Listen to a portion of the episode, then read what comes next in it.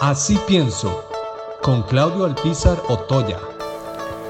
En ocasiones descuidamos actividades que son muy importantes en el comercio y en la industria nacional, pensando que las cosas se van a mantener igual o que van a mejorar y nunca previendo que puede haber una situación difícil que pudiera afectar a esa actividad y la dejamos a tontas y a locas, como decían nuestros abuelos. El turismo ha sido una de esas actividades. Era una actividad que representaba en nuestro país aproximadamente el 8,2% del Producto Interno Bruto en el 2019. Y además de eso, rozaba al 9% de la generación de empleo, solo en empleos directos, sin contemplar los indirectos.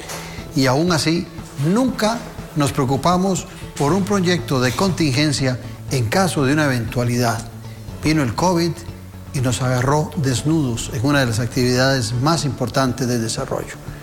Esto no nos, no nos puede volver a pasar. Es posible que el turismo se recupere en un mediano plazo, no en un corto plazo.